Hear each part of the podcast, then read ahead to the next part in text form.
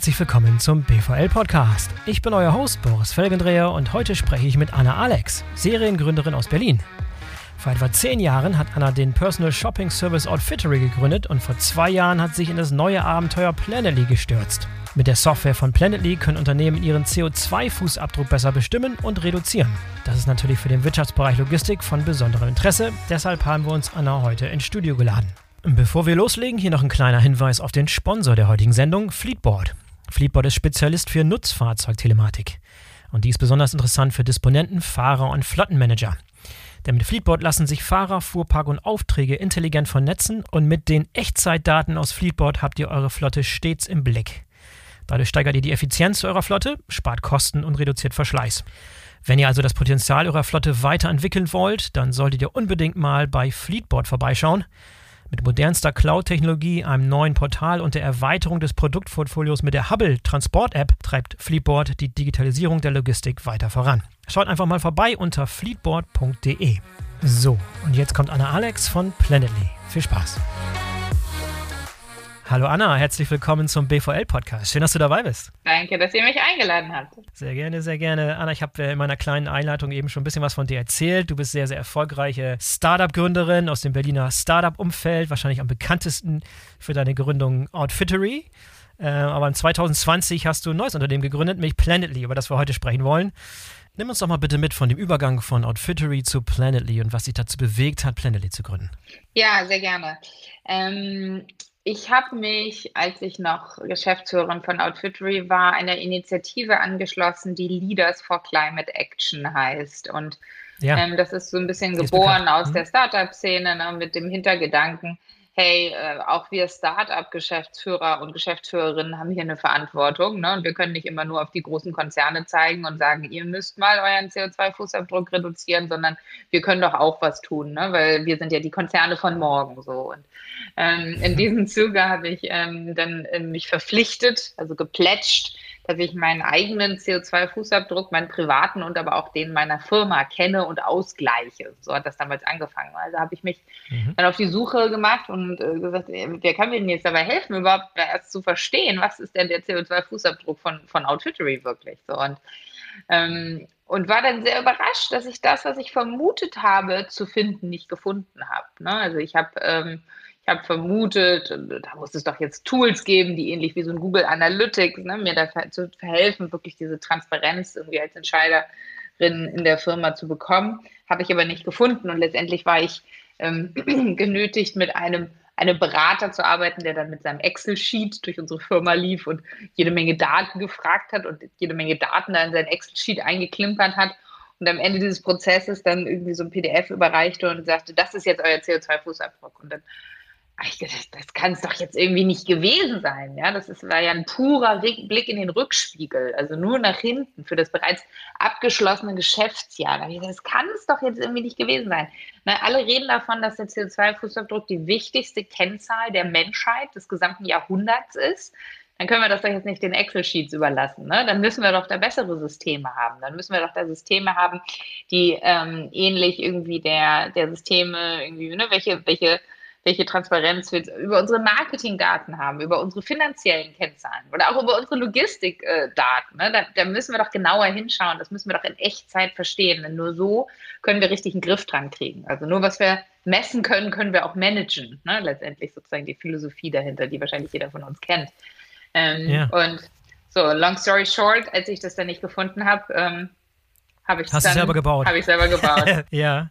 Ja, aber, aber man kann auch nicht fairerweise sagen, dass es gar keine Tools gab. Ne? Also es gibt ja, aber vielleicht auch jetzt in den letzten zwei Jahren, hat sich da so, so viel getan auf diesem Markt. Es kommt mir vor, als wenn irgendwie jede, jede Woche, äh, vergeht keine Woche, wo wieder neues, wo ein großer Konzern oder ein großes Softwarehaus oder ein großer Anbieter irgendwie ein weiteres Tool an den Markt bringt, das dasselbe kann, beziehungsweise ein neues Startup wieder neue Finanzierung bekommt. Hat sie das alles erst in den letzten zwei Jahren getan? Ich weiß zum mhm. Beispiel, wie so Unternehmen wie Trax zum Beispiel, die kenne ich ganz gut hier. Jakob Moos, den hatte mhm. ich schon mal im Podcast, der hat, glaube ich, auch 2018 gegründet. Also es ist nicht so, als wenn das komplett Neuland und Greenfield war, als du anfingst. Woran lag das, dass du das nicht gefunden hast? Oder hast, und nichts gefunden hast, was, dein, was deinen Ansprüchen entsprochen hat? Ja, also es gibt, ähm, es gab tatsächlich schon ein paar Spezialanbieter, ne? also wie zum Beispiel Trax, die sich ja sehr stark wirklich auf den Logistikbereich ähm, nur fokussieren. Ähm, es gibt andere Anbieter, ähm, die zum Beispiel sich nur auf den Processed Food Bereich fokussieren, ne, der auch wirklich ein komplexer. Bereich ist. Aber äh, was ich nicht gefunden habe, ist sozusagen ein, ein, ein Anbieter, der jetzt erstmal ne, industrieagnostisch sozusagen das für für Unternehmen aufbereitet und nicht nur einen Schritt der Wertschöpfungskette, sondern den gesamten Corporate Carbon Footprint sich anschaut. Also inklusive okay. ne, ja. Scope 1, 2 und 3 und dann auch zunehmend die Lieferkette rein etc. Ja, das, das gab es nicht. Und ja, warum gab es das nicht? Es wurde halt auch nicht wirklich nachgefragt, um, um, um ehrlich zu sein. Ne? Also da hat sich in den letzten Jahren schon sehr viel getan. Die Ansprüche sind höher geworden, in dem, äh, ne, wie man als Firma über seinen eigenen CO2-Fußabdruck sprechen kann, mit welcher Detailtiefe, mit welchem, welche Standards auch, welche Berechnungsstandards stecken dahinter. Ne, ähm, und, und, auch going forward, alle, alles, alles Reporting, da, da, hat sich schon jetzt ordentlich schnell was getan. Das war vor zwei Jahren tatsächlich noch nicht so. Ja, wie, wie schnell sich dieser gesamte Markt äh, bewegt hat, das zeigt ja auch die Tatsache, dass du zwei Jahre nachdem du das Unternehmen gegründet hast, dann schon einen Käufer gefunden hast sozusagen, beziehungsweise ihr wurde gekauft. Ende letzten Jahres, kurz vor Weihnachten, äh, kam eine Meldung durch, die viele ein bisschen überrascht hat, dass ihr schon, schon wieder in, in Händen eines äh, US-amerikanischen Softwareunternehmens gelandet seid. Wie kam das zustande? Ja, wie kam das zustande? Ähm, OneTrust, ähm, die uns gekauft haben, ist eine der schnellst wachsendsten Software-Companies aller Zeiten. Ähm, und mhm. ähm, waren selber aber viele Monate, irgendwie fast ein Jahr unterwegs und haben sich alle Lösungen da draußen angeschaut ähm, und überlegt, wen, wem können sie kaufen und äh, sind letztendlich dazu gekommen, dass unser Tool am besten ist und haben sich deswegen haben deswegen uns ein, ein Angebot gemacht und Warum haben wir das gemacht, ist jetzt wahrscheinlich die nächste Frage. Ne? Ihr habt doch gerade erst angefangen. Ja, das stimmt. Ne? Deswegen, äh, ja. deswegen bleiben wir auch dabei, also sowohl mein Mitgründer als auch ich, ne? weil wir hier noch sehr, sehr, sehr viel vorhaben. Und gleichzeitig ist das immer natürlich ein wahnsinniges Asset. Also zum einen äh, die, die Kunden, das sind mehrere äh, Tausende, die Zehntausende Kunden, 12.000 Kunden haben die, glaube ich, insgesamt jetzt ähm, ist die letzte veröffentlichte Zahl. Ähm, ne, und die, in diese Unternehmen unsere Lösung zu bringen, unsere Unter Lösung auch international zu skalieren, ähm, ist natürlich sehr, sehr attraktiv, auch aus Kundenperspektive. Und, ähm, und auch unsere Lösung noch auf ein bisschen breitere Füße zu stellen. Das heißt, dass man sich nicht nur ähm, sehr spitz den CO2-Fußabdruck anschaut, sondern auch den, das gesamte ESG-Spektrum eigentlich, also Environmental, Social und Governance. Ne? Also mhm. Lieferkettengesetz ne, als Schlagwort und irgendwie äh, Lieferketten und die Risiken, die du in den Lieferketten hast, etc. Das wächst alles zusammen und davon bin ich überzeugt, sozusagen von diesem Megatrend, ne, dass, das, dass, das alles, dass das alles zusammengeht und alles zusammenwächst. Und das können wir jetzt einfach noch viel viel stärker bedienen. Das heißt, du hast innerhalb, während der Corona-Zeit, innerhalb von zwei Jahren ein relativ großes Unternehmen da schon aufgebaut. Wie viele Leute wart ihr oder äh, zum, zum Zeitpunkt der Übernahme? Ähm, ja, wir sind jetzt 150. Die Übernahme ist ja gerade mal ja, zwei, zwei Monate her. Ein paar Wochen her, ja. Und wie viele Kunden habt ihr da inzwischen rekrutieren können? Wir haben über 200 Kunden, mit denen wir arbeiten. Über 200 Kunden, mhm, ja. Genau. Wahnsinn. Ja, auch da ein, einige sehr große Kunden mit dabei. Ne? Also eigentlich also, ja, aus, aus allen sozusagen größ, größten Klassen. Wir arbeiten mit dem HelloFresh, mit dem Home24, wir haben Projekt mit BMW gemacht, wir arbeiten mit dem Economist. Ähm, ja, so, das sind so die Größenordnungen. Ja, innerhalb von 24 Monaten 200 Kunden, das sind äh, Pi mal Daumen 10, 10 Kunden pro Monat. Nicht schlecht, keine schlechte Bilanz. Naja, und dann musst du ja davon ausgehen, dass die ersten, die ersten Monate ist ja nicht viel mit irgendwie wirklich Kunden sein, sondern da ist ja bauen, bauen, bauen ne? und Kunden wirklich irgendwie ja. verstehen, irgendwie bis ins Letzte greift. Ja, genau. Ja, danke. Ja. Nee, war auf jeden Fall eine, eine spannende Reise. Ähm, und ist eine spannende Reise, auf der wir da sind. Ja, wie groß ist euer Entwicklerteam? Wie, wie, und wie schwierig war es, diese Plattform da aus dem Boden zu stampfen? Ihr wart ja auch mehr oder weniger branchenfern. Ist ja nicht so, als wenn ihr schon Ewigkeiten in der Branche beziehungsweise mit solchen Tools vertraut wart. Ihr habt es im Prinzip ja auch aus dem, aus dem Greenfield sozusagen aufgebaut, richtig? Ja, ganz genau. Also weder ich noch mein Mitgründer sind jetzt irgendwie Klimawissenschaftler davor gewesen. Ähm, wir haben uns die Leute dann sehr schnell natürlich ins Team geholt, ins Boot geholt, ne, die, die sich genau damit auskennen. Also das ist ähm, zum Beispiel unser Head of Carbon Intelligence, der zuvor bei Volkswagen für das ganze CO2 in der Lieferkette zuständig war und in der Logistik. Mhm. Ähm, der äh, sitzt in den Gremien, die die ISO-Standard zu dem Thema definieren. Ne? Also der ist ein wandelndes äh, Greenhouse Gas. Protokoll. Ähm, und, ähm, und dann natürlich eine, eine, unschlagbare Ressource, kommen wir sicherlich gleich auch nochmal drauf, gerade weil er auch so tief aus dem Logistikbereich kommt und sich da sehr, sehr gut äh, auskennt. Ähm, und ähm, letztendlich ist es, wenn du gerade nach dem Entwicklerteam fragst, was wir immer sagen, ist, bei uns es müssen drei Kompetenzen zusammenkommen. Und nur wenn wir äh, da wirklich sehr gut als ein Team zusammenarbeiten, dann können wir gemeinsam erfolgreich sein. So, das eine ist eben diese Nachhaltigkeits- und klimawissenschaftliche Kompetenz. Das zweite ist die Tech-Kompetenz, weil alles, was wir tun, soll skalierbar sein. Ne? Wir wollen nicht einfach irgendwie die nächste Beratungsbude sein, sondern wir wollen wirklich Technologie bauen, die, die skaliert, weil wir daran glauben, dass das ein Riesenhebel ist. Und das dritte ist dann auch so die, die, die Marketing- und Skalierungs- und, und, und Growth-Kompetenz. Ne? Also so die, die Marketeers, mhm. wie verpacke ich das Ganze jetzt in Botschaften, die man auch verstehen kann. So. Und nur wenn diese drei, drei Puzzleteile zusammenkommen, dann kann es erfolgreich sein. Ja, habt ihr denn bei den, ich meine, ich, ich gehe immer noch zu, zu, dahin zurück, äh, in zwei Jahren äh, 200 Kunden, habt ihr offene Türen eingerannt? Also ich meine, äh, nochmal betont, ihr seid nicht die einzigen Anbieter am Markt, es sind, ist, ist inzwischen weites Feld, sehr kompetitiv aufgestellt. Was war da so der Schlüssel? Warum konntet ihr in so kurzer Zeit so viele auch namhafte Unternehmen überzeugen, das mal auszuprobieren? Ist die Einstiegshürde gering? Also Nein, ähm, ist es nicht. Und du hast natürlich recht, irgendwie es, es wird immer größerer Wettbewerb. Ich glaube, dadurch, dass wir halt sehr früh dabei waren, konnten wir schon ähm, auch ein sehr gutes Produkt immer vorweisen. Ne? Das ist natürlich, äh, mhm. das ist natürlich sehr viel wert. Ähm, und auch ein Produkt, was sich, was sich permanent weiterentwickelt. Ähm, wir haben jetzt über, ich glaube, über, über 60 äh, Techies und Entwickler und Entwicklerinnen, die da an dem Thema irgendwie mitarbeiten. Ne? Das heißt, auch die Geschwindigkeit von neuen Features ist dann natürlich ganz entscheidend. Und da hast du ja im SaaS-Bereich häufig auch so eine, so eine, so eine Aufwärtsspirale. Ne? Also je mehr Geld dir zur Verfügung steht, steht irgendwie von Investoren, ne? die du dann dafür ausgeben kannst, dass deine Technologie noch besser wird, desto, desto mehr Kunden gewinnst du auch. Ne? Weil natürlich gucken die sich die Software an und da können man wirklich mit, mit Fug und Recht behaupten, dass wir da ein sehr, sehr gutes Tool haben, eines der besten wahrscheinlich, die es da draußen gibt.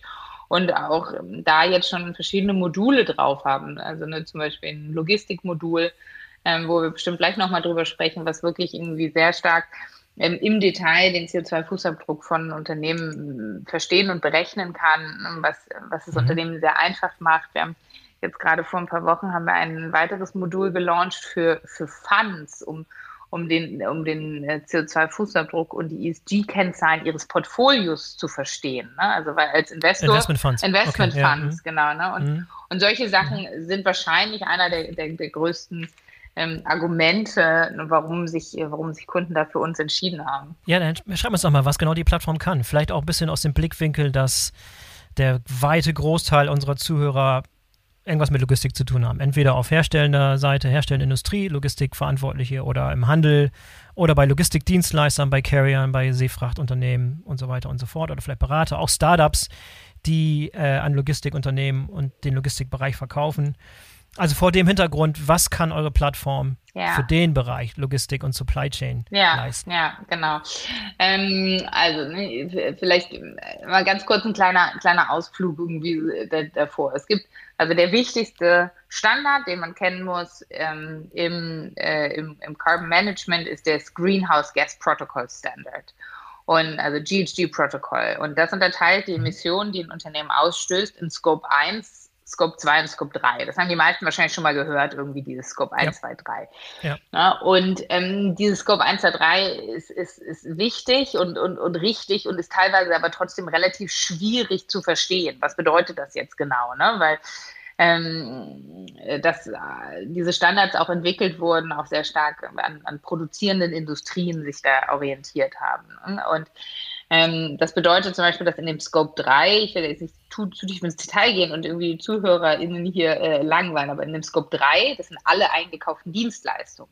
So, nun ist Logistikdienstleistung, äh, wenn man jetzt nicht gerade ein First-Party-Logistiker äh, äh, ist, ist häufig eingekauft. Das heißt, als E-Commercer kaufe ich meine Logistikdienstleistungen ein. Ne? Das heißt, für mich ja. als E-Commerce-Company ist die Logistik direkt im Scope 3 drin. Das heißt, ja. ne, eingekaufte Waren, Waren und Dienstleistungen. Und außerhalb meiner Kontrolle, ja. Außer, ja. Aus, vermeintlich außerhalb meiner Kontrolle. Stimmt aber natürlich nicht ganz, weil natürlich habe ich eine Kontrolle, ne? irgendwie, wenn ich äh, mit, mit meinen Zulieferern äh, äh, spreche. Ähm, darüber, wie, wie nachhaltig die sich aufstellen. So, und das ist so ein bisschen ein, einer so der, der großen Shifts, ne, die wir in den letzten Jahren irgendwie auch gesehen haben. Ursprünglich hat man mal irgendwie angefangen zu sagen, wenn ich nur Scope 1 und 2 kenne, reicht das? Ähm, ne, das stimmt auch, wenn, wenn man jetzt ein Zementhersteller ist, weil dann kannst du sicher sein, dass 90 Prozent deiner Emissionen im Scope 1 und 2 sind. Ne? Und dann ist das erstmal der große mhm. Brocken, den musst du angehen. Wenn du aber eben, ja. wie gesagt, ein E-Commercer bist, ne, der irgendwie einen Großteil seiner Produkte irgendwie einkauft, seiner Dienstleistung einkauft und auch seiner Logistikdienstleistung einkauft, dann kann es locker mal sein, dass 90 Prozent deiner Emissionen im Scope 3 sind. So, und dann reicht ja. es natürlich nicht, dass du nur den Scope 1 und 2 kennst. So, und das ist einer der großen Shifts und der großen Mindset-Shifts, auch die wir sehen. Und ähm, gleichzeitig ist der Scope 3 aber sehr komplex und ähm, bedeutet aber auch, dass Technologie da wirklich Mehrwert schaffen kann. Ne? Und ähm, deswegen war, nachdem wir ähm, sozusagen die, das Basismodul gebaut haben, was bei uns abdeckt, ähm, ne, irgendwie das ganze, den ganzen Bürobetrieb, den du hast, inklusive aller Mitarbeitenden Homeoffice-Emissionen, ähm, aber auch das Pendeln und Geschäftsreisen. Das ist sozusagen alles im Basismodul bei uns mit drin. War dann das nächste mhm. Modul, was, in dem wir uns angenommen haben, das Logistikmodul. Denn weltweit sind die Logistik-Emissionen ein Viertel aller Emissionen. Ähm, werden, durch, werden durch Logistik und Transport äh, verursacht. Also durchaus auch ein sehr, sehr signifikanter Teil. Ähm, und ja. das Logistikmodul ist eben relevant für alle Companies, die Logistik ne, äh, Prozesse haben und signifikant viele davon haben. Und äh, was wir damit können, ist, wir können ähm, automatisiert ähm, verstehen, was dein Logistik-Fußabdruck ist. Ähm, wir arbeiten meistens mit Daten aus dem ERP-System ähm, oder auch aus einigen anderen Systemen und füllen zum Beispiel Datenlücken automatisiert auf. Ne? Also wenn du jetzt weißt, irgendwie das Produkt irgendwie kam auf einem Frachter von, äh, keine Ahnung, Shanghai irgendwie nach äh, Hamburg oder so, ne? Ähm, äh, jetzt vielleicht, ne? Oh Gott, die Logistiker, ja. Ähm, äh, ich sag da gleich was zu, äh, red das mal aus. Ja. Der, ist, der ist aber keine Route oder was weiß ich mehr, so, ne? Ähm, ähm, und wir wissen aber jetzt ja. nicht irgendwie aus, auf welchen Frachter, dann, dann haben wir dahinter Datenbanken, die das dann zum Beispiel automatisiert auffüllen, damit wir dann wissen, auf welchem Schiff kam das und auch wissen, was dieses Schiff verbraucht hat und getankt hat und damit dann wieder runterbrechen können auf dein Produkt bezogen, was bedeutet denn das jetzt auf den CO2-Fußabdruck? Ja, da vielleicht mal schon mal gleich eingehakt. Das wissen die meisten Logistiktreibenden, beziehungsweise die meisten Hersteller wissen das nicht im Zweifel, ne? Auf welchem Frachter, auf welcher Route, welches Produkt, welcher Container unterwegs war. Wie komme ich dann an die Daten? Genau, aber du weißt meistens, wann, wann das Produkt zum Beispiel ankam. Ne? Also wann es, wann es dann irgendwie den Hamburger Hafen wieder verlassen hat, irgendwie, um dann sich auf den nächsten Teil irgendwie der Reise zu begeben. Solche Sachen. Und, ähm, und, und, uns, und reichen, uns reichen teilweise sehr wenig Datenpunkte, die du hast. Also es gibt immer verschiedene Möglichkeiten. Je besser die Daten, desto besser. Aber wenn du nur Klar. wenig Daten hast, dann haben wir so im Tool solche sogenannten Fallback-Mechanismen hinterlegt und Berechnungen hinterlegt, mit denen wir dann auch mit einer weniger guten Datenlage arbeiten können. So, und das, ja. ist, äh, das ist ein großer und wichtiger Teil davon. Das ist einer der häufigsten Kritikpunkte, die ich, die ich höre an, an solchen Systemen, ist, ist dieser Garbage in, Garbage out. Also diese Tatsache, dass, okay, wenn man immer nur mit Durchschnittswerten arbeitet, dann, äh, dann, dann macht man sich irgendwie selber was vor. Es ist nicht konkret genug, es ist nicht spezifisch genug. Man müsste es wirklich äh, runterbrechen auf den tatsächlichen Verbrauch. Wie weit, wie weit sind wir da schon? Wie schwierig ist das, da wirklich ranzukommen? Ich weiß, dass, das, ist das, das ist der Knackpunkt bei vielen. Wie granular kann ich tatsächlich meinen mein Fußabdruck abbilden? Genau. Deswegen haben wir uns so aufgestellt, dass wir mit jeder Granularität zurechtkommen wir, äh, wir empowern und wir, wir, wir ermutigen unsere Kunden sehr stark dazu, äh, tatsächlich uns die granularsten Daten, die sie haben, da zur Verfügung zu stellen. Ne? Also das sind irgendwie in einigen Projekten, die wir gemacht haben, irgendwie über Millionen von, von Zeilen ja, und irgendwie viele Millionen Datenpunkte, die wir da verarbeiten. Ähm, was man auch wissen muss, ist, dass diese Berechnungsstandards und jetzt in, in Logistik ist das ja dieses GLEC, also Global, Global Logistic Emissions Council, und den Standards, ja. den wir da folgen. Diese Standards haben hinterlegt, dass je ungenauer deine Daten sind, desto höher wird der CO2-Fußabdruck geschätzt, den du darauf, ne, den du darauf berechnest. Das heißt, als Unternehmen hast du ein Incentive, selbst ja. wenn du jetzt gerade diese ganz akkuraten Daten nicht zur Verfügung hast, zumindest aber doch jetzt die Änderungen äh, einzuleiten, ne, die dann bedeuten, dass du in einem Jahr die Daten auf noch granularere Art und Weise hast, um immer ein immer klareres Blick deines CO2-Fußabdrucks zu bekommen. Und es stimmt absolut, ne? Garbage in, Garbage out. Wenn man jetzt, äh, es gibt auch einige Anbieter, die sagen, ach, ganz easy, ne? Ihr gebt, sagt uns einfach nur, was ihr ausgegeben habt und wir berechnen irgendwie darauf den Rest. Ne? Das ist eine, ja. eine mögliche und auch noch standardmäßig anerkannte Berechnungsmethode, aber es ist die mit, dem, mit der geringsten Granularität und deswegen sollte es nur die letzte Instanz sein. Man sollte immer versuchen, ähm, sehr viel genauere Daten als einfach nur die Finanzdaten zu bekommen. Und wenn, ne, wenn die jetzt gerade nicht bestehen, dann sollte man sich aber doch zumindest die Roadmap irgendwie erstellen. Und ne, es ist alles eine Reise dahin. Äh, ne, wie komme ich da in Zukunft hin? Ja, so eine Berechnung macht vor allem auch in den in Zeiten, wo die Frachtraten durch die Decke gehen, temporär und wo so, so sehr, sehr starke Fluktuation geht, macht ja überhaupt gar keinen Sinn. Ne? Also jetzt, jetzt da anzunehmen, dass meine CO2-Emissionen im letzten Jahr um zehnfache gestiegen sind, weil meine Frachtraten um zehnfache gestiegen sind, macht natürlich überhaupt gar keinen genau. Sinn. Genau, ja, genau genau. Ja, wie müsste man es denn idealerweise machen? Und wie weit sind die Unternehmen schon mit, mit denen ihr sprecht? Sind das eher Fälle, wo die sagen, pass mal auf, wir haben überhaupt keine Visibilität, lass uns mal wirklich immer anfangen. Wir nehmen ein paar Durchschnittswerte und fangen erstmal an, irgendwas zu berichten. Oder sind die meisten schon sehr, sehr weit und der Datenpool mit verlässlichen Daten ist schon sehr, sehr ausgereift, sodass ihr die nur noch in euer, in euer Tool pluggen müsst? Ja, also es kommt drauf an, wir haben alles, alles mit dabei, von den, von den Carbon Heroes bis zu den Carbon Newbies. Ähm, ne? Also die Carbon mhm. Heroes haben häufig schon ähm, irgendwie ein, zwei Jahre Erfahrung damit äh, ihre, ihre CO2-Bilanz zu erstellen. Die haben das vielleicht irgendwie ein, zwei Jahre im Excel gemacht und haben gemerkt, das ist ja irgendwie nicht das Wahre hier. Ne? Wie können wir das denn jetzt, wie können wir das denn jetzt anders machen? Wie können wir das denn so aufsetzen, dass wir auch unterjährig reporten können und dass wir wirklich einen sehr viel ne, besseren Blick irgendwie darauf haben. Und dann gibt es die Carbon Newbies, die machen das jetzt zum ersten Mal. Die sagen, die haben jetzt verstanden, so, oh, ab nächsten Jahr muss ich das reporten. Wo fange ich denn jetzt an? Oh je, jetzt muss ich mich aber dringend mal drum kümmern. Ähm, und wir haben eben, wie gesagt, alles dabei, was alle Unternehmen, die mit uns arbeiten, vereint, ist, die wollen es wirklich in der Tiefe verstehen. Na, sonst würden die auch nicht mit uns arbeiten. Dann könnten die es auch ne, wirklich ganz grob irgendwie schätzen oder sowas. Aber die Unternehmen, die mit uns arbeiten wollen, die wollen schon wirklich das Carbon Management betreiben. Ne? Und das heißt eben nicht nur, ich will irgendwie compliant sein und über das Compliant hinaus mache ich dann aber auch nichts, sondern die wollen es wirklich verstehen und haben verstanden auch, dass man wirklich auch nur auf Basis einer granularen Analyse dann auch die richtigen Reduktionsschritte einleiten kann. Ähm, und die richtigen Schritte einleiten kann, um, um den CO2-Fußabdruck dann wirklich zu reduzieren und auch die Ziele zu erreichen.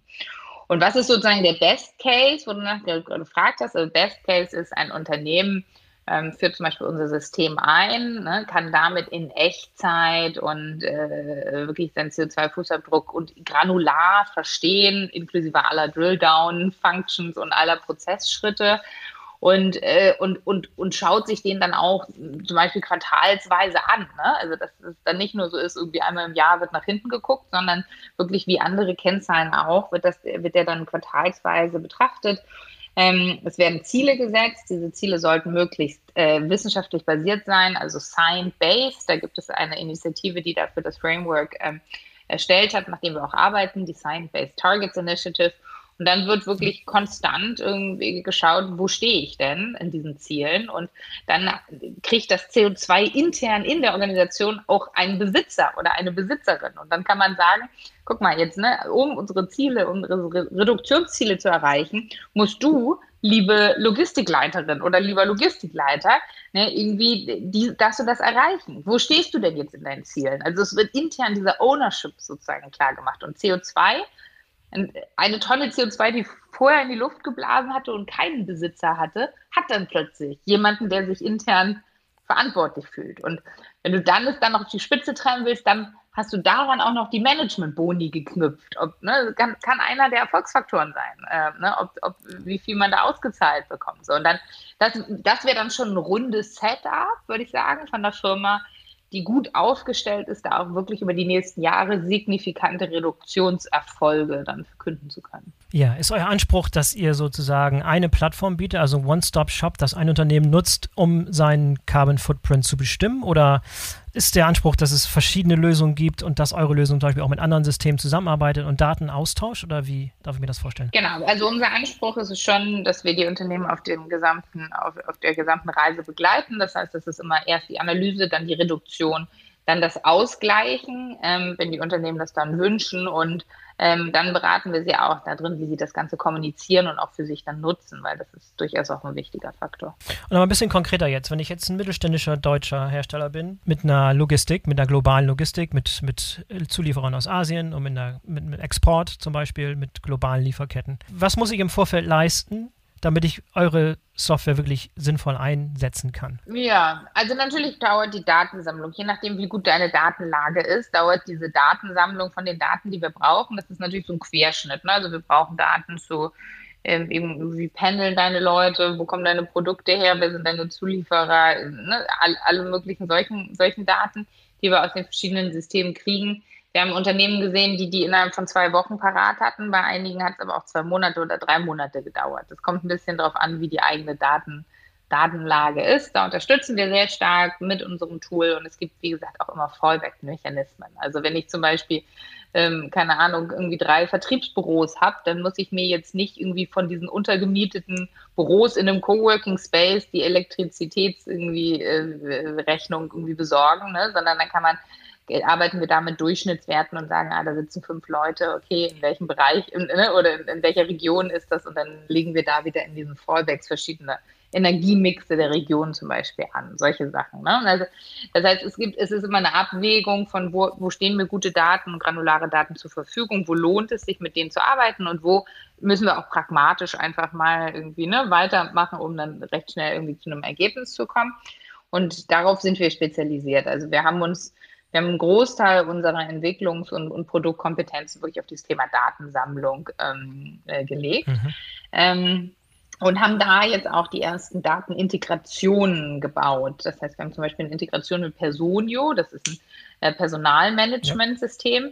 Und da kann man, wenn man jetzt Personio im Einsatz hat und dann mit uns arbeitet, kann man dann mit einem Knopfdruck alle relevanten Daten, die wir, äh, die wir für die Berechnung des CO2-Fußabdrucks brauchen, aus dem Personio ähm, uns zur Verfügung stellen. Ja, so und ähm, Integrationen dieser Art werden jetzt in den nächsten Monaten noch sehr, sehr viel mehr kommen, weil das natürlich aus, aus Kundenperspektive war das wahnsinnig viel, stark vereinfacht, diese Datensammlung. Ja, vor allem, also ich, ich stelle mal die Situation vor mit, mit dem, mit dem äh, Mittelständler aus Deutschland, der wahrscheinlich 100% seiner Logistik outgesourced hat an einen Third-Party-Logistics-Provider oder vielleicht eine, einen ganzen bunten Strauß von Logistikdienstleistern. Wie funktioniert die Situation da? Im Zweifel hat der nicht Zugang zu den Daten, die logistisch relevanten Daten, die er braucht, um diese Analyse zu fahren. Genau. Müsst ihr dann die Integration direkt mit den Logistikdienstleistern machen? Seid ihr dabei behilflich? Muss er das selber machen? Wie geht das? Konkret? Also es kann sein, dass wir mit dem Dienstleister irgendwie schon integriert sind oder mit dem schon gearbeitet haben. Das macht es dann natürlich einfacher. Ähm, was immer eine Möglichkeit ist, dass wir uns eben diese sogenannten Spend-Based Daten, also die Finanzdaten angucken ne, und schauen, wie verteilt sich das, was hast du da irgendwie genau ausgegeben und auf welche welche Prozessschritte sozusagen ent, entfällt, entfällt da was. Ähm, wie gesagt, das ist aber, das ist wirklich nur eine Übergangslösung. Es sollte immer darauf hingearbeitet werden und das tun wir mit unseren Kunden sehr stark und educaten da auch den Markt und unsere Kunden sehr stark, dass immer, dass diese Daten über die Zeit immer granularer werden. Ja, also ich meine, ihr seid jetzt erst seit zwei Jahren dabei. Ich kann mir vorstellen, ihr habt noch nicht standardisiert Integration mit allen großen Logistikdienstleistern. Ist es denn wenigstens geplant? Also Integration mit einem Maersk, mit einem DB Schenker, mit einem DHL. Ist das geplant? Ist das auf der Uhr? Also von einigen von denen gibt es schon, gibt es schon sehr gute ähm, APIs, äh, wo wir uns auch einige Daten rausziehen, um eben da sehr intelligent die Datenlücken, die da äh, sind, aufzufüllen. Ähm, sprechen tun wir da sicherlich mit allen. Logistik ist für uns ein ähm, sehr relevantes und bedeutendes Feld. Ähm, ja. Ja. Also die Schnittstellen nochmal sind in erster Linie bei auf Kundenseite ist ein ERP-System oder ein Transportmanagement-System zum Beispiel. Das sind so die klassischen Integrationen. Mhm. Und dann auf, auf, wenn ich tatsächlich mit Logistikdienstleistern arbeite, mit Integration mit deren speziellen System.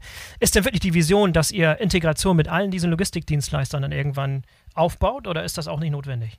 Naja, also was wir jetzt schon sehen, ist, dass viele der Logistikdienstleister auch auf uns zukommen, weil die selber ihren CO2-Fußabdruck berechnen wollen, weil sie sonst gar nicht mehr an Ausschreibungen teilnehmen können, weil das dort ein fixes Kriterium ist, äh, mit ist. Und natürlich wird damit sozusagen die, die Datenlage, die wir haben und damit auch die Benchmarks zum Beispiel, die wir geben können, ne? wie sieht denn das jetzt bei anderen Logistikern aus, ähm, immer, immer genauer und auch immer besser. Das heißt, das ist schon das ist schon auch ein Größenspiel. Je größer wir werden, desto mehr Kunden wir haben, desto mehr Daten wir haben, desto desto höher ist auch der Wert für den, für den einzelnen Kunden.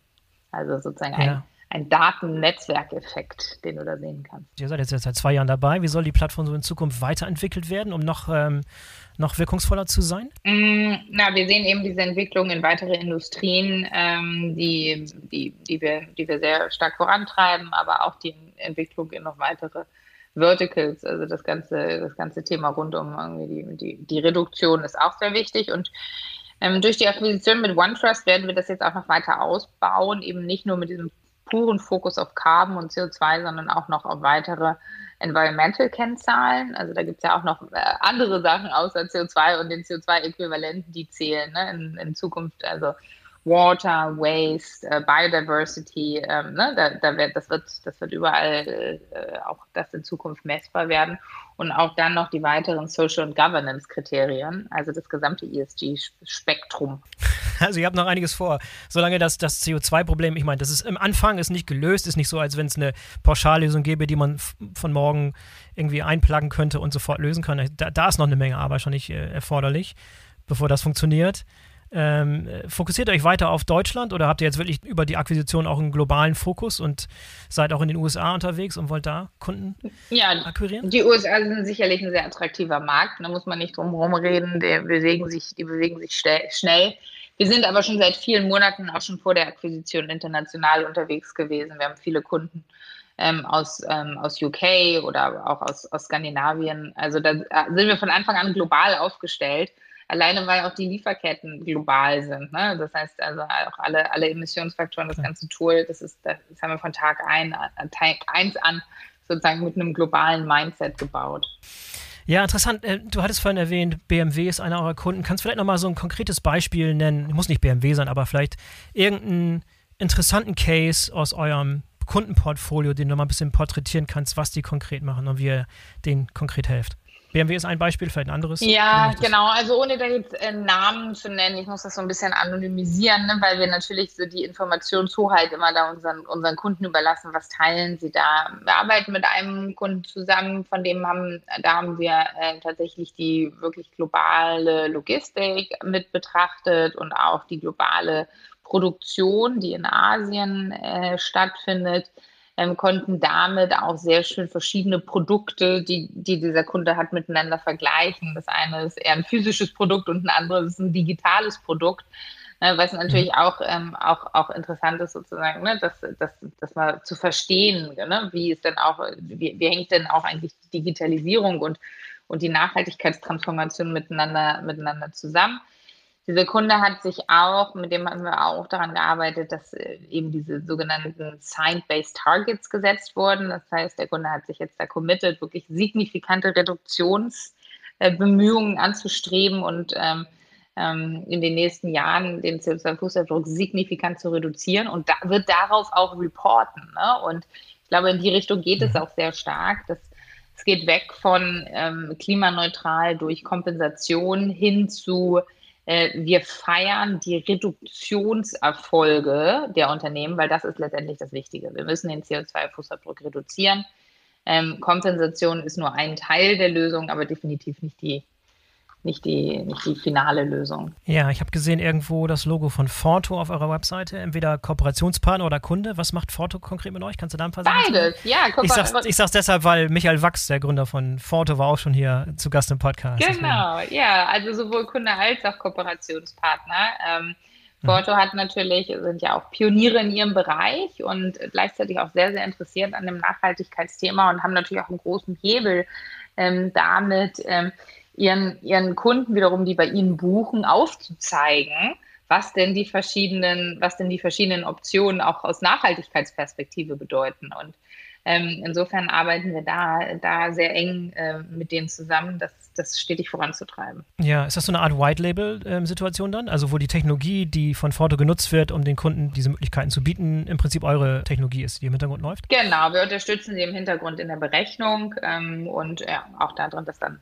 ähm, äh, auszugleichen. Ja, ist das, ist das geplant, das weiter aufzubauen, dass ihr sozusagen so eine Art White-Label-Funktion für, für Logistikdienstleister zum Beispiel zur Verfügung stellt? Könnte eine Möglichkeit sein, haben wir tatsächlich einige, einige Nachfrage zu bekommen. Ist strategisch für uns jetzt nicht ganz weit oben auf der, auf der Liste, weil wir einfach ähm, ja, auch Planetly als, als Marke noch weiter stärken wollen und da auch einfach noch viele, so viele andere Möglichkeiten haben, aber ähm, ist als ein, ein weiteres Produkt ähm, durchaus möglich, ja. Ja, wo siehst du denn äh, Planetly in, in den nächsten fünf Jahren? Wo seid ihr da? Erstmal vielleicht die Frage, werdet ihr einfach integriert in, in OneTrust? Bleibt die Marke erhalten? Bleibt ihr eigenständig? Wird ihr komplett integriert? Wie sie, was ist da der Plan? Ist das schon abzusehen? Ja, also die Marke bleibt erhalten. Wir sind jetzt Planetly bei OneTrust, so, das ne, ähm, ist, äh, mhm. ähm, bleib, Marke bleibt erhalten. Ähm, das Gute ist, es gibt einige Sachen bei OneTrust, wo wir uns sozusagen irgendwie draufsatteln können, irgendwie, ne? Also diese ganzen Lieferketten ähm, Management, was OneTrust-Lösungen bisher jetzt schon aus einer Risk-Perspektive ermöglicht, ähm, können wir dann auch mhm. ausweiten auf die Nachhaltigkeitsperspektive. Insofern ist, wird da schon über kurz oder lang werden wir da auf einer Unified Codebase unterwegs sein und eine wirklich integrierte Lösung für, für, die, Kunden, für die Kunden bieten. Ähm, es wird aber auch nach wie vor das Planetly Tool geben, ne? also unseren Climate Impact Manager auch als Standalone, ähm, ohne dass man jetzt irgendwie den Rest des des OneTrust-Universums äh, nutzt. Ähm, also es wird beides möglich sein. Ja, wie ist denn das für dich persönlich jetzt? Ich meine, du bist Gründerin, du willst was eigenes bauen, du willst dein eigener Chef sein und jetzt bist du doch wieder in einer Situation gelandet, wo du, keine Ahnung, nach Atlanta pendeln musst zu deinem, zu deinem Chef oder deiner Chefin oder wo sitzt äh, OneTrust in Atlanta? Georgia? Ja, die sitzen, genau, die sitzen tatsächlich in Atlanta.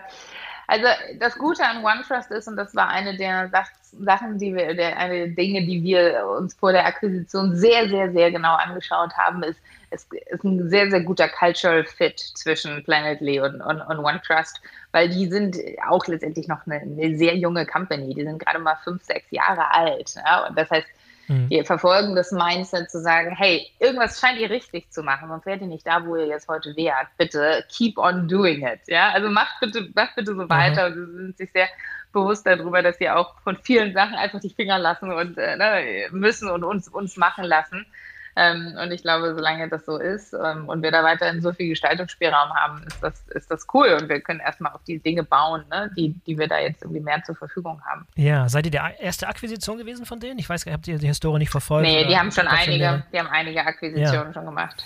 Ja. Vielleicht das explosive Wachstum auch ein bisschen durch inorganisches Wachstum entstanden, wer weiß. Ja, das meiste ist tatsächlich durch organisches Wachstum entstanden. Ähm, mhm. Aber ja, ich meine, klar, ist natürlich irgendwie eine, eine Strategie. Jetzt hast du Outfittery gegründet und hochgezogen. Jetzt hast du Planetly innerhalb von Rekordzeit hochgezogen. Hast noch einen, einen dritten, ein drittes Ass im Ärmel. Kannst du dir vorstellen, nochmal irgendwie was Neues zu starten in der Zukunft? Also erstmal bin ich gerade noch sehr bedient damit, was wir hier alles für Planetly noch vorhaben. Ähm, aber klar, äh, nach der Gründung ist vor der Gründung. Ne? Also wahrscheinlich werde ich nie damit aufhören, aber da habe ich im Moment äh, überhaupt gar keine Zeit, mir darüber Gedanken zu machen. Ja, super. Aber Glückwunsch schon mal. Ich finde es äh, hervorragend, finde ich ganz bemerkenswert, was du da innerhalb kurzer Zeit gebaut hast und da einen tollen Partner gefunden hast. Danke, dass du uns mal mitgenommen hast in, in das, was, ähm, was Planetly momentan so alles leisten kann, erreichen kann. Es ist klar geworden, dass es schon sehr, sehr beeindruckendes Tool ist, aber auch noch eine Menge Arbeit zu leisten ist, damit wirklich Unternehmen End, dieses End-to-End-Tracking, multimodal und wirklich so einfach, wie man sich es vorstellt. Ich glaube, da ist noch einiges an Arbeit zu leisten, aber kein Weg dran, für dran vorbei. Ich glaube, jedes Unternehmen muss diese Funktion früher oder später haben. Also je früher man anfängt, desto besser wahrscheinlich. da nickst du. ja, genau. Wie kann man am besten mit euch in Kontakt treten? Einfach auf die Webseite gehen und, genau. und dann Demo buchen, Ne, gibt aber schön, schön Button, Demo, Demo buchen und dann schon ist man in guten Händen. Ja, ist eine SaaS-Lösung. Das heißt, äh, man, man, kann, ja. man kann mal ausprobieren, man muss jetzt irgendwie nicht License install, sondern das ist eine, man kann es ausprobieren, man kann es als Testlauf genau. machen und, äh, und dann irgendwie genau. übers, Schritt für Schritt übers Unternehmen aus, ausrollen sozusagen. Letzte genau. Frage vielleicht, was kostet der Spaß? Gibt es da so Ballparks, die du nennen kannst, was das Ganze überhaupt kostet? Also es kommt darauf an, wie viele Module man nimmt und ne, das äh, hängt sozusagen dann abhängig, ab von der Komplexität des eigenen Unternehmens. Ähm, es ist bezahlbar, also es geht von ein paar hundert Euro im Monat bis zu ein paar tausend Euro im Monat, ähm, aber da reden wir schon wirklich von auch jetzt ordentlichen Unternehmensgrößen. äh, Größenordnung. Also das ist in den wenigsten Fällen bisher jetzt ein Problem gewesen. Ja, aber bezahlt na, nach User oder nach, ähm, nach Modul oder wie funktioniert das? Nach Modul und nach Standort vor allem. Ja. Und wer sind normalerweise, letzte Frage jetzt, wer sind normalerweise die Nutzer des, des Systems? Ist es irgendwie ein, zwei Nutzer, die so zentral alles bündeln oder hat jede Fachabteilung den einen Zugang? Wie, wie darf mhm. ich mir das vorstellen in so einem ja, größeren Unternehmen? Das ist eine sehr gute Frage. Also was, was wir meistens sehen und was auch für uns best, ähm, von uns der empfohlene Weg ist, dass es eine Person gibt, die oder der die sogenannte Climate Officer ist. Das heißt, die Person bündelt intern alles so ein bisschen, hält die Fäden zusammen. Man kann dann im Tool hinterlegen, ähm, wer ist denn eigentlich aus der Logistikabteilung verantwortlich, ne, um jetzt hier seine Daten einzutragen und wer aus der Finanzabteilung und wer irgendwie aus der Einkaufsabteilung.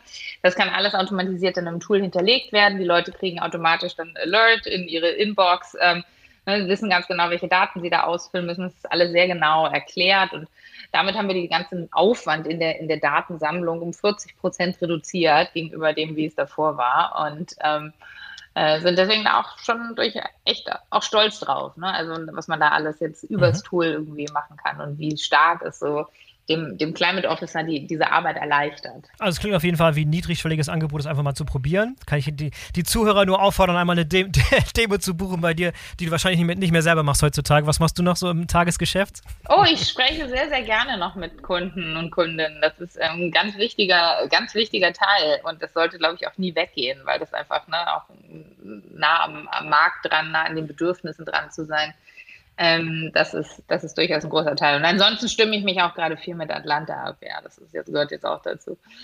Ja. Also ihr habt es hier gehört, exklusiv, die, die Zuhörer unseres Podcasts können exklusiv eine Demo direkt bei dir buchen. Ja, so genau. Also, also, Anna, in dem Sinne mach's gut, viel Erfolg noch und bis zum nächsten Mal. Dankeschön. So, das war der BVL-Podcast mit Anna Alex von Planetly. Ich hoffe, euch hat's gefallen und ihr seid in der kommenden Woche wieder dabei. In diesem Sinne, bis zum nächsten Mal, euer Boris Felgedreher.